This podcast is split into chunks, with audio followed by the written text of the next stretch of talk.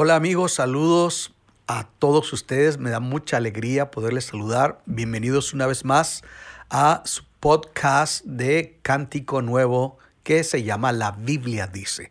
Como ustedes saben, estamos tratando temas donde recibimos muchos de sus planteamientos y preguntas y les agradecemos porque eso nos ayuda a nosotros tener una idea de los temas relevantes que ustedes quieren escuchar.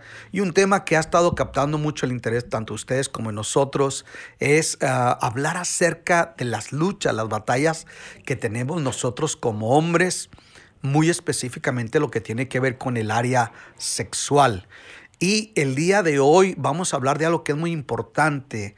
Eh, ¿Cuáles realidades enfrentamos nosotros simplemente por ser hombres? Solo por ser varones.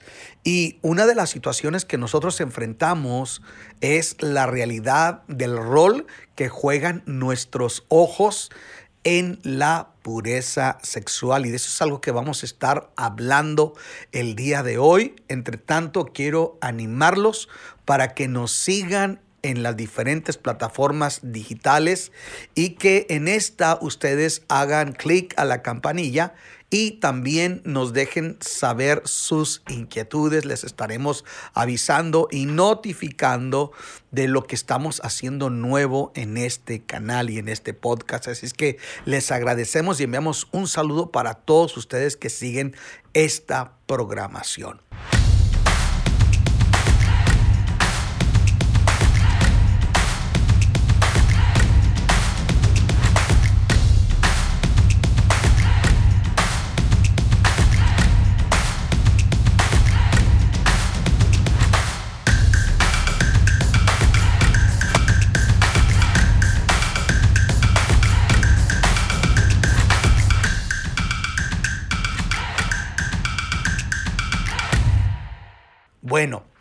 ¿Quién no batalla con sus ojos? Vamos a ser honestos como hombres. ¿Quién no batalla con sus ojos? Eh, los ojos cumplen una función muy especial. La Biblia dice que los ojos nunca se sacian de ver. Esa es una realidad. Los ojos nunca se sacian de ver. Y cuando se trata del hombre, en el hombre viene a ser un factor todavía más influyente para poder tener una pureza sexual.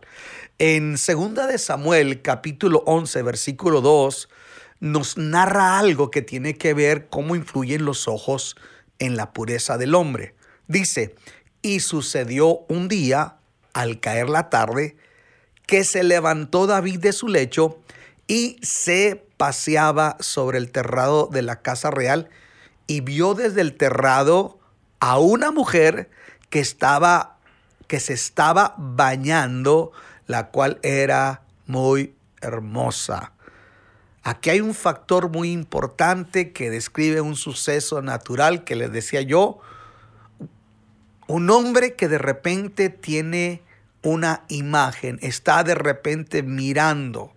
No es que él buscó mirar, pero sucedió y de repente se encuentra que desde el terrado de su casa está mirando hacia abajo en otros terrenos, en otras casas aledañas y está viendo a una mujer que se está bañando y esto viene a causar una ignición, una estimulación sexual en la vida del rey David. Nosotros conocemos la historia que la Biblia nos dice.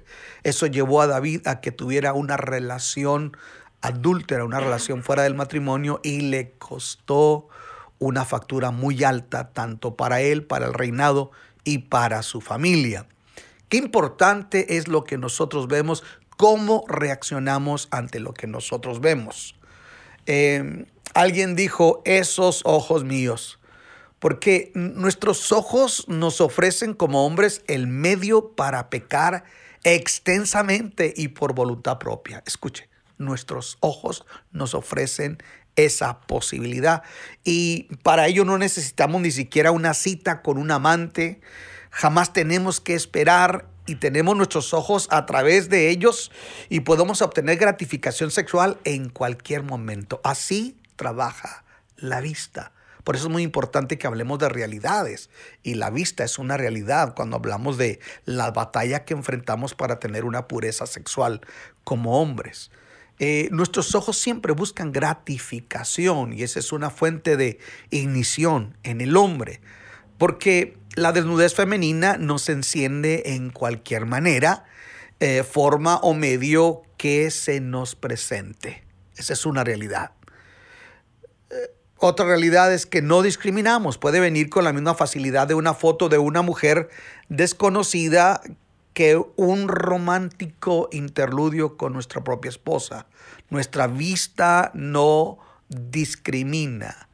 Es una fuente de ignición, sea vía legal o vía ilegal eh, o no permitida. También cuando de admirar la anatomía femenina se trata, poseemos una llave de ignición visual. O sea, el hombre se enciende por lo que ve, se motiva sexualmente por lo que ve.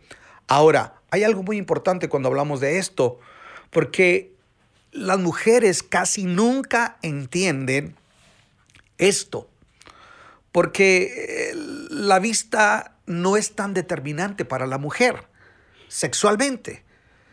Su sistema de ignición trabaja muy diferente al de nosotros los hombres y el de ella está más vinculado a la relación, a las palabras, a las caricias.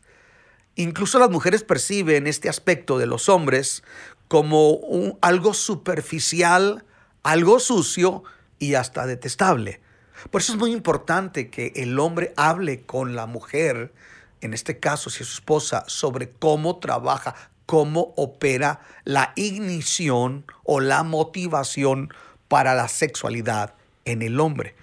Con frecuencia cualquier esfuerzo de los esposos por darle un giro positivo a este factor visual, sugiriéndole a sus esposas una ventaja en la habitación, choca con ellas. Ellas no pueden entender y va a decir, eres un sucio, eres un esto o eres un aquello. Pero, repito, el hombre tiene que platicar porque eh, uno de los principales aliados en tu pureza sexual tiene que ser tu mujer. Tu mujer tiene que saber y tienen que platicar en madurez cuáles son tus debilidades y cuáles son tus fortalezas. Y en el área de la pureza sexual, si nosotros, en el caso de los que estamos casados, no platicamos, no conversamos con nuestra esposa acerca de estas realidades, nunca va a haber un entendimiento pleno con respecto a esto. esto no es ninguna ligereza, no es algo que se tiene que considerar así nada más como ahí se va, no, es una realidad que se tiene que tratar. En, en su batalla, en mi batalla por la pureza sexual, la gratificación visual no es un asunto que nosotros debemos tomarlo a la ligera. Si consideramos lo que una escena desnuda hace con los centros del placer en nuestro cerebro, por ejemplo, y en estos días es bastante fácil ver escenas de este tipo. Podemos ver un espectacular, podemos ver los anuncios hoy con las redes sociales, los reels, que son sugestivos, sensuales, que apelan a nuestros sentidos visuales con el propósito de motivarnos y atraernos como consumidores potenciales de un tipo de pornografía que en este caso sería pasiva para inducirnos poco a poco a lo que es la descomposición en nuestra pureza sexual. Eh, algo que es muy importante es que en la relación sexual para el hombre es muy importante el preámbulo y el hombre y la mujer miran el preámbulo desde una perspectiva diferente. Decía al principio que para la mujer el preámbulo tiene que ver con con la relación, con las palabras, con los detalles, con las caricias, con los elogios. La mujer es más de audición y de relación, de tacto. Entre tanto que el hombre, su ignición es más visual, mucho, muy visual. Entonces, para el hombre el preámbulo tiene que ver con lo visual. Ahora, cómo nosotros expresamos esta situación a nuestro cónyuge, a nuestra pareja, a nuestra esposa. Eh, la impureza de los ojos, primero que nada, tenemos que tratarlo, que puede ser un preámbulo sexual, para bien o para mal. Aunque parece difícil de creerlo, es como cualquier acto sexual que se comete antes de una relación. Mm. El preámbulo sexual es cualquier acto sexual que nos lleva camino al coito. Escuche esto. Precede, antecede a la consumación de la intimidad sexual. El preámbulo sexual enciende las pasiones impulsándonos de un nivel a otro a consumar el acto. Repito, por eso el hombre es en su preámbulo mayormente visual. Esa es nuestra naturaleza. El problema es cuando nosotros no obtenemos esa motivación, esa ignición sexual de la fuente correcta. En este caso, si nosotros estamos casados, la fuente correcta debe ser nuestra esposa. Esa debe ser nuestra motivación. No otra mujer. No ver una escena de pornografía. No, debe ser nuestra propia mujer si estamos casados. Claro, si no está casado, debe de evitar todo ese tipo de imágenes. Yo sé que ahorita hablar de esto es un tremendo reto, sobre todo en el mundo que nosotros estamos viviendo el día de hoy, con las redes sociales y cómo el mercado de las, de, el, marketing, perdón, explota la sensualidad para posicionar productos a través de atraer la atención con nuestros ojos. Pero la Biblia nos enseña hablando del Señor Jesucristo, él dijo que eh, Moisés mandó dar carta de divorcio por la pureza, por la dureza del corazón de ellos, y que la ley decía que podían dar carta de divorcio y que no cometerían adulterio. Pero Jesús dijo, mas yo os digo, todo aquel que mira a una mujer, esté casado o no, agregaría yo, todo aquel que mira a una mujer y la desea en su corazón, la codicia en su corazón, Jesús dice que ya adulteró con ella. La ley juzga las acciones, entre tanto que la gracia juzga las intenciones. Y Jesús nos habla que nosotros podemos perseverar guardándonos, escuche, no exponiéndonos. El tema anterior hablábamos de ese versículo tan conocido de Proverbios donde dice que el avisado ve el peligro y lo evade, más el simple o el necio o el negligente va y cae en él deliberadamente. Entonces no tenemos que exponernos. Si estamos casados, nuestra fuente de ignición, el preámbulo sexual tiene que ser nuestra esposa. Y si no estamos casados, tenemos que abstenernos de todo tipo de imagen que nos vaya a crear una lucha en nuestros sentidos y nuestro corazón.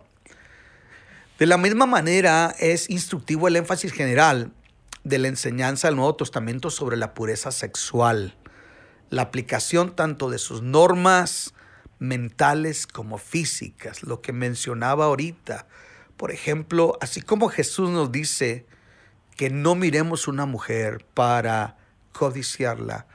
Pablo le escribe al joven Timoteo y le dice, Timoteo, huye de las pasiones juveniles que luchan contra el espíritu. Huye de las pasiones carnales que luchan contra el espíritu. Note algo, que Pablo no le dice a Timoteo que reprenda, no le dice que resista, porque las tentaciones sexuales no es algo, algo que tenemos que reprender. Tenemos que entender que no es un espíritu, simplemente es algo que apela a nuestra naturaleza caída, a nuestros sentidos. Y la única manera de poderle hacer frente es huyendo. Salomón escribió que es mejor eh, perro vivo que león muerto. Huye, dice Pablo a Timoteo, huye, huye de las pasiones juveniles.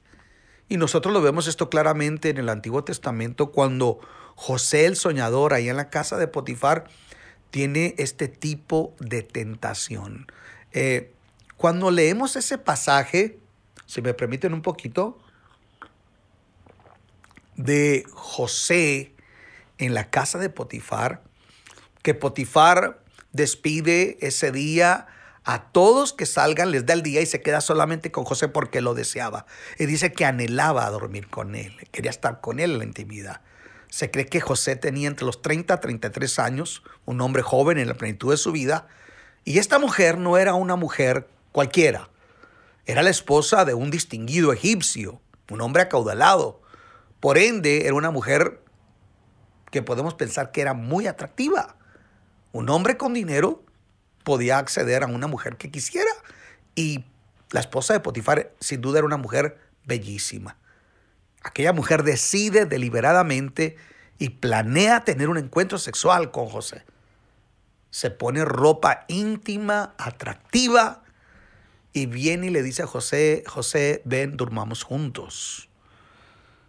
José cuando, cuando oye eso y mira eso, yo creo que José tembló. Yo creo que José sintió una lucha muy fuerte. Sería eh, inconcebible pensar que José no tuvo algún tipo de lucha por eso que él estaba viviendo. Sin embargo, José hace algo que nos enseña a nosotros cómo huir de la fuente de ignición incorrecta sexualmente. Y lo que hace José, primero le dice, todo me está permitido, a todo puedo tener acceso en esta casa por orden de tu marido, con excepción de ti. José reconoce que hay límites. ¿Qué tanto estamos reconociendo nuestros límites? Hay límites que tenemos que respetar. Segundo, José dice que tampoco va a pecar así contra Dios. Número uno, llame las cosas como son establezca límite, respételo, conózcase a sí mismo. No desafíe circunstancias diligentemente. Somos hombres. No tenemos un cuerpo glorificado todavía. Llame al pecado como es. Pecado es pecado. Y José dice, no te puedo tocar, me eres prohibida, eres la esposa de mi amo y aparte es pecado. Dice la tradición rabínica que aquella mujer se quitó su manto y tapó a los dioses egipcios que había en aquella habitación y que dijo, ninguno de los dioses de Egipto nos ve ya. Pero José le dijo, el dios Apis, el dios Horus, el dios Eb, no los ve porque tal vez tú lo puedes tapar con un velo. Pero el Dios del cielo, ¿a dónde podré huir de su presencia? ¿a dónde podré huir de él? Es mejor huir de ti que tratar de hacer algo creyendo que podemos huir de Dios. Entonces José, lo que José hace es, dice que al instante José huye y aquella mujer lo toma del brazo, lo toma de sus ropas y se queda con sus ropas. La historia posteriormente nos dice que esta mujer difama a José diciendo que José la quería violar, pero José hizo lo correcto. José huyó. José huyó. ¿Qué tanto nosotros estamos huyendo de imágenes, de momentos, de situaciones, de lugares que son comprometedores, que apelan a nuestros sentidos y que nos hacen vulnerables. Hay una línea tan delgada que una vez que la cruzamos es muy difícil regresar. Eh, Salomón lo ilustra de esta manera en Proverbios cuando dice, ¿tomará el hombre fuego en su seno sin que sus vestiduras ardan? Es imposible. Es imposible. De ahí el dicho que dice, el, la mujer es fuego, el hombre se estopa, llega el diablo y sopla y eso va a ser pecado seguro. Ahora, qué importante es trabajar con realidades. A veces pensaríamos que porque somos casados no vamos a tener este tipo de problemas. ¿Sabe que, que lo que yo he aprendido trabajando con hombres, aconsejando hombres, es que hay hombres casados que están batallando con pornografía. Hay hombres casados que tienen fuentes de ignición incorrectas. Incluso algunos piensan que ver una película pornográfica con su esposa como un preludio a la intimidad sexual puede ser algo que ayude. Pero no está nada más fuera, alejado de la realidad. Esto va a afectar. La Biblia dice, honrosos sean todos el hecho sin mancha, sin mancilla, el hecho que no es alterado ni adulterado, porque así como la relación de adulterio es, es trastocar, es ir y meter a otra persona en la relación, por así decirlo, de igual manera las imágenes de carácter pornográfico es meter intrusos dentro del hecho conyugal. Así es que nosotros no podemos descansar en ese tipo de motivación o de ignición sexual. Es muy importante que nosotros lo tengamos claro. Ahora, ese tipo de preámbulos equivocados, cuando hablamos de pornografía, siempre es algo que nosotros tenemos que considerar que se produce una adicción. Eh, la pornografía produce un efecto. Se liberan ciertos químicos en el cerebro. Algunos dicen parece que es dopamina. Y, y, ocurre un efecto similar al efecto que causa la cocaína o el chocolate. Se produce un efecto de bienestar y eso hace que la persona se altere su estado de nervioso, su estado de ánimo y cada vez requiera más y más y más. Escuche, las fuentes de ignición o de motivación sexual ajenas a la intimidad con nuestra esposa siempre nos van a cobrar una factura de vergüenza, de destrucción y de dolor. El pecado ofrece mucho. Al final del día, da muy poco porque genera adicción y nos cobrará una factura muy alta. La pregunta es entonces, ¿qué actos constituyen un preámbulo sexual sano? Ya hablamos del qué, ahora vamos a hablar del cómo. Mire, para la mujer, las caricias, las palabras, las atenciones de nosotros hacia ellas son determinantes para nuestra mujer. Y nosotros tenemos que hablar con nuestra esposa sobre la importancia que representa para nosotros su cuerpo, la imagen de ella en nuestros ojos, como la fuente de estimulación sexual dentro del hecho conyugal. Aquí yo quisiera citar a Fabio Cayo de Araujo, un escritor portugués que yo leí hace mucho acerca hablando de los temas de la intimidad en la pareja. Y, y, Fabio Cayo de Araujo decía estas palabras, que el hombre primeramente tiene que aprender a acariciar el alma de su mujer y no solamente acariciarla con sus manos, acariciar el alma. La intimidad sexual no solamente implica el coito y una entrega de fluidos dentro de una relación íntima, sino que va mucho más allá. Es una unidad espiritual. Es donde hay elogios, es donde hay reconocimientos, es donde se prepara, por así decirlo, una atmósfera que nos ha de contribuir y que nos ha de incentivar.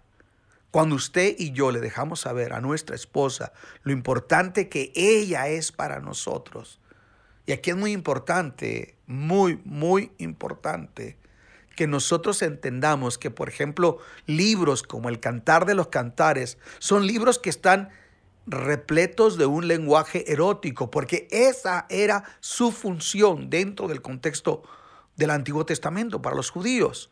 Son libros que hablan acerca del erotismo en la pareja, dentro del, del marco, perdón, el marco bendecido, el marco de Dios, el marco del matrimonio.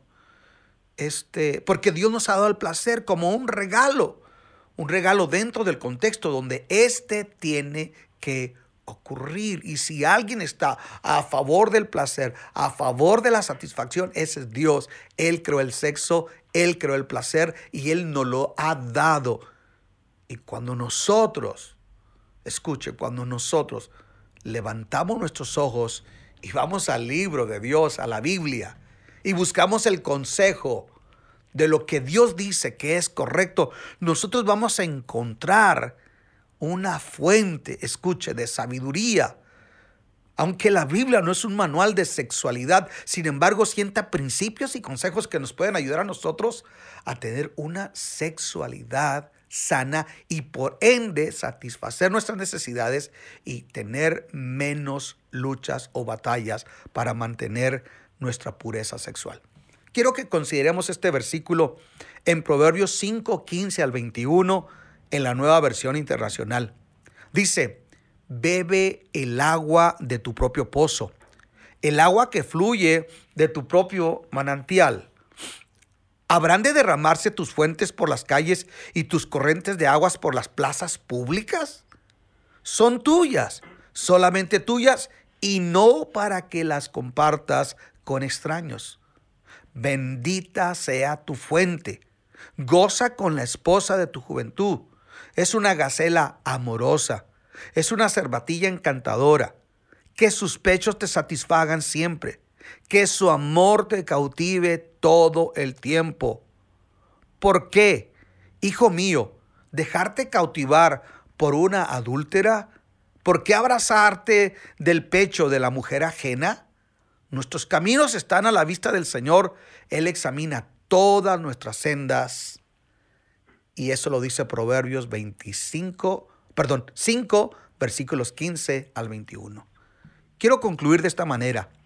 No queda la más mínima duda que para los hombres la gratificación visual es una forma de relación sexual. Hay que ser claros en eso. Y como hombres, a través de nuestros ojos, podemos obtener gratificación sexual, para bien o para mal. En el caso del adulterio del rey David, todo comenzó por sus ojos, por lo que se quedó mirando que no tenía que ver.